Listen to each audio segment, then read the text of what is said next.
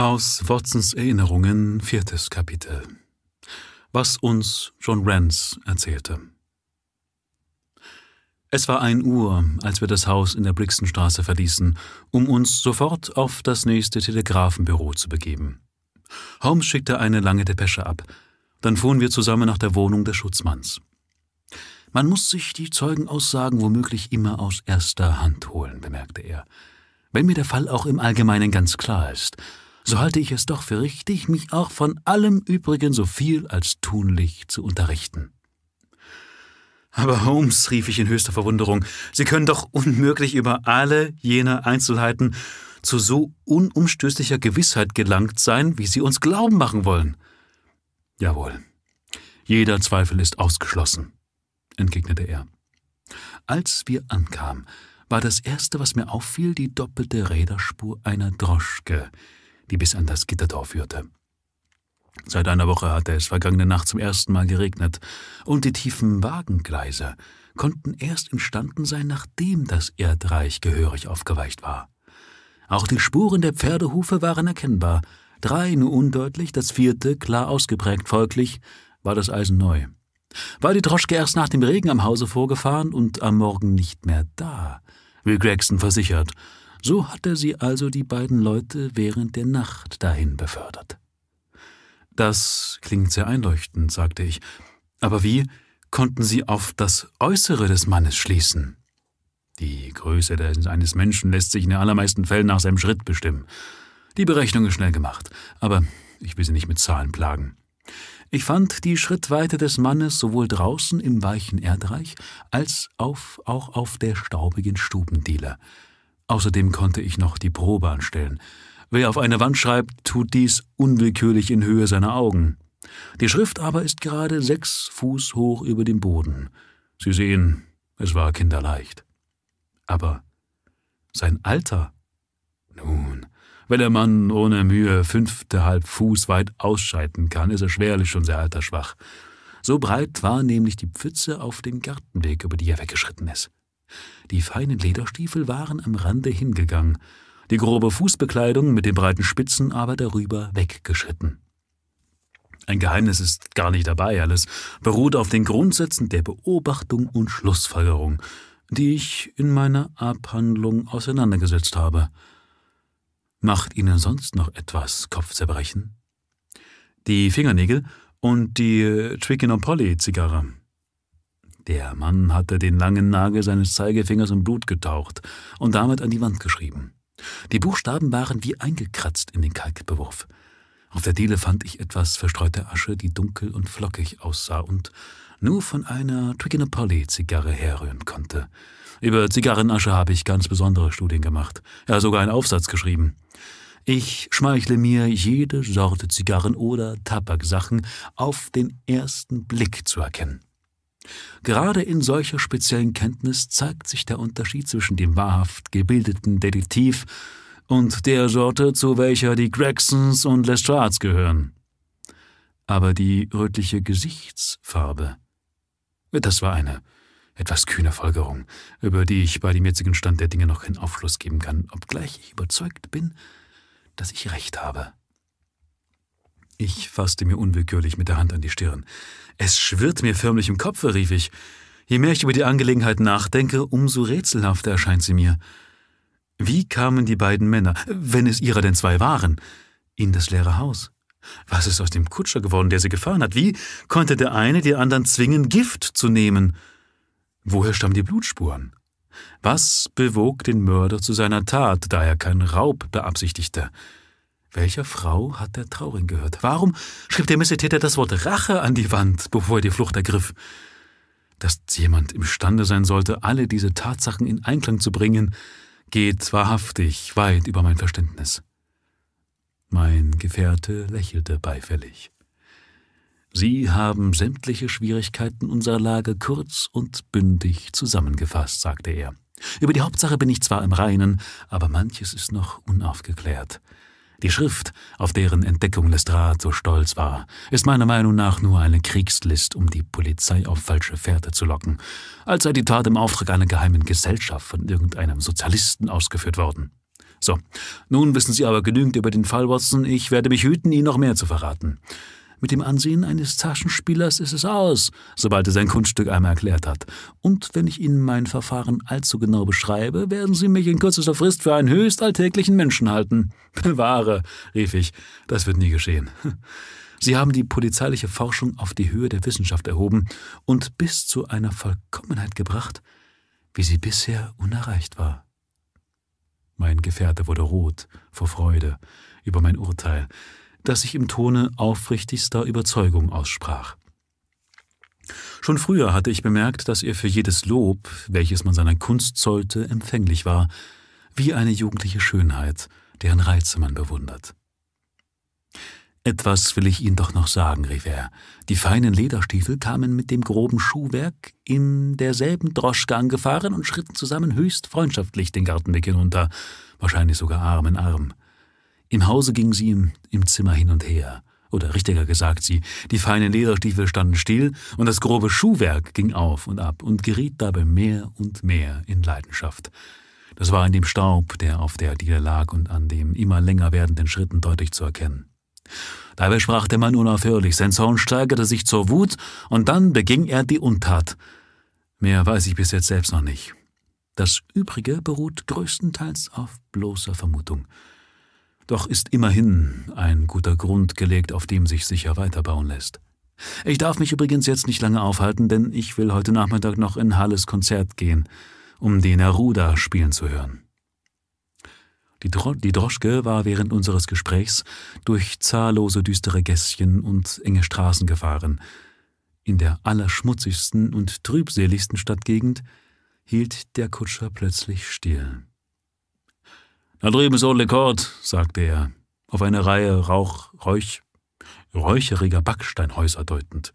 Ich will erwarten, bis Sie wieder herauskommen. Ole Court bot wenig Anziehendes. Eine schmale Gasse führte auf einen großen gepflasterten Hof, der rings von ärmlichen Wohnhäusern umgeben war. Nach Nummer 46 suchend gingen wir an Scharen schmutziger Kinder vorbei und krochen unter aufgehängter, missfarbener Wäsche durch, bis wir auf einem kleinen Messingschild den Namen Rance bemerkten. Der Schutzmann hatte sich nach dem Nachtdienst zu Bette gelegt, und wir wurden gebeten, in dem kleinen Wohnzimmer ein wenig zu warten. Bald darauf kam Rance zum Vorschein missmutig, dass man ihn im Schlaf gestört hatte.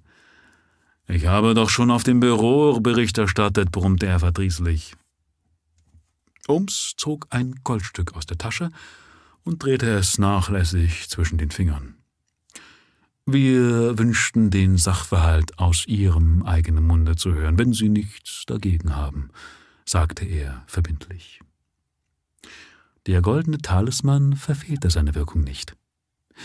Ich werde Ihnen mit Vergnügen sagen, was ich weiß, beeilte sich Rance zu erwidern. Gut, dann erzählen Sie mir bitte, wie sich alles zugetragen hat. Der Schutzmann nahm auf dem alten Rosshaarsofa Platz und legte die Stirn in bedächtige Falten. Ich will beim Anfang beginnen, sagte er. Meine Dienstzeit ist von zehn Uhr abends bis sechs Uhr morgens. Um elf Uhr war eine Schlägerei im Weißen Hirsch, aber sonst fiel nichts äh, Besonderes vor während meiner Runde. Gegen ein Uhr fing es an zu regnen, und etwas nach zwei Uhr kam ich die Brixtonstraße hinunter, um zu sehen, ob dort alles ruhig wäre. Keine Seele traf ich unterwegs, die Gegend war wie ausgestorben, nur ein paar Droschken kamen an mir vorbeigerasselt. Eben dachte ich daran, dass ein Schluck heißer Grog zur Magenstärkung wohl angebracht wäre, da sah ich einen Lichtschimmer in dem gewissen Hause. Nun wusste ich genau, dass da niemand wohnt, denn der Besitzer lässt die Abzugsröhren nicht nachsehen, obgleich der letzte Mieter am Typhus gestorben ist. Na, wie ich das Licht sehe, denke ich gleich, dass etwas nicht geheuer sein muss. Als ich an die Türe kam, sind sie stehen geblieben und nach dem Gartentor zurückgegangen. Aus welchem Grund? fragte Holmes. Rance fuhr zusammen und riss die Augen weit auf. Woher, woher wissen Sie denn das? stammelte er. Freilich tat ich es, denn Sehen Sie, als ich an die Haustür kam und alles so still und unheimlich war, fiel mir ein, dass wir doch eigentlich unserer zwei sein sollten. So ging ich zurück, um zu sehen, ob nicht vielleicht ein Kamerad mit seiner Laterne des Weges käme.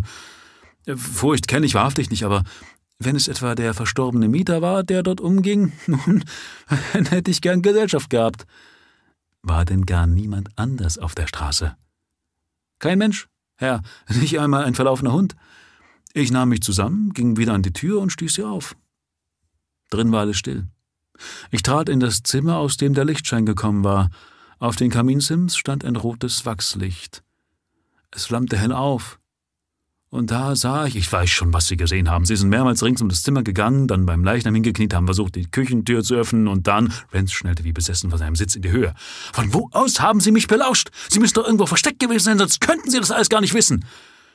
Mein Gefährte zog seine Visitenkarte heraus und reichte sie dem Schutzmann.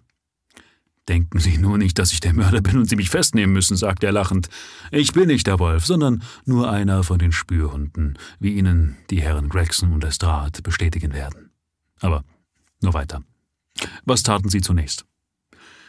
Äh, ich ging hinunter auf die Straße, sagte Rance, der wieder Platz genommen hatte, aber noch immer verwundert reinschaute. Auf das Alarmzeichen, das ich mit meiner Pfeife gab, kamen drei von den Kameraden herbeigelaufen. War die Straße noch immer leer? Ja. Oder nein, wie man's nimmt. Ja, was soll das heißen? Der Schutzmann versog das Gesicht zu einem gutmütigen Grinsen. Na, sagte er, als ich aus dem Gartentor trat, lehnte ein Mensch am Gitter, der aus vollem Halse etwas von Kolumbias neuem Sternenbanner oder dergleichen sang. Ich habe in meinem Leben schon so manchen gesehen, der zu schwer geladen hatte.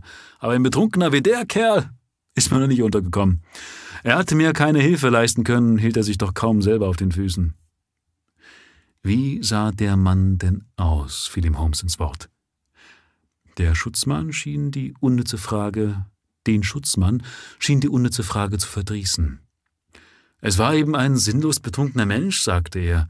Den hätten wir auf die Polizeiwache bringen müssen, wären wir nicht anderweitig beschäftigt gewesen. Aber Sie werden doch sein Gesicht, sein Anzug gesehen haben, rief Holmes ungeduldig. Natürlich, Murcher musste ihm ja mal unter die Arme greifen, um ihn aufzurichten.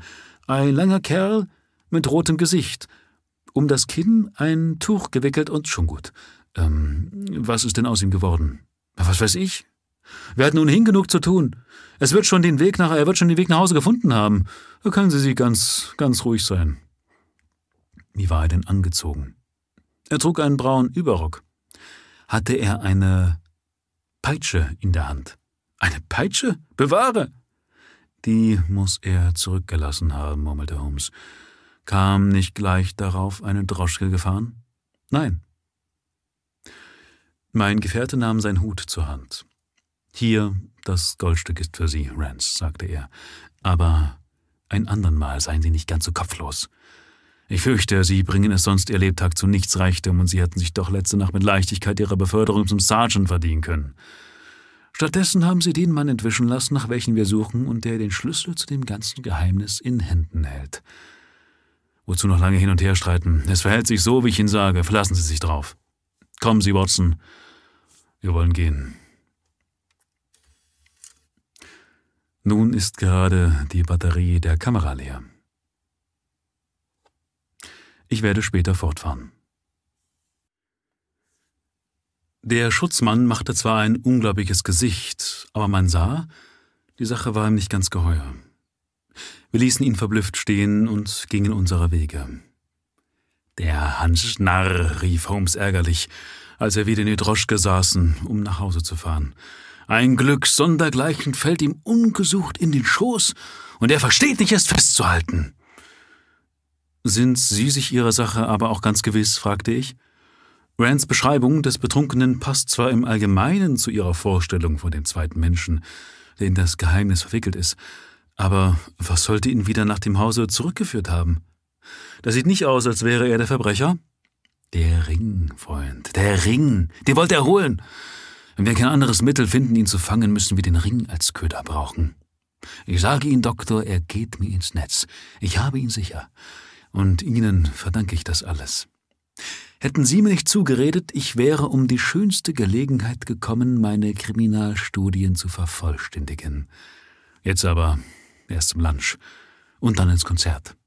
Denn der Ruder hat einen famosen Ansatz und spielt köstlich. Wie geht doch das kleine Ding von Chopin, das ich von ihr gehört habe? Tra, tra, la, li, ra, li, ra, la. Er lehnte sich in die Wagenkissen zurück und trillerte wie eine Lerche, während ich über die Vielseitigkeit dieses Menschen nachdachte, der von der Natur zum Detektiv bestimmt schien und seine Forschungen mit dem Eifer eines Kunstliebhabers betrieb.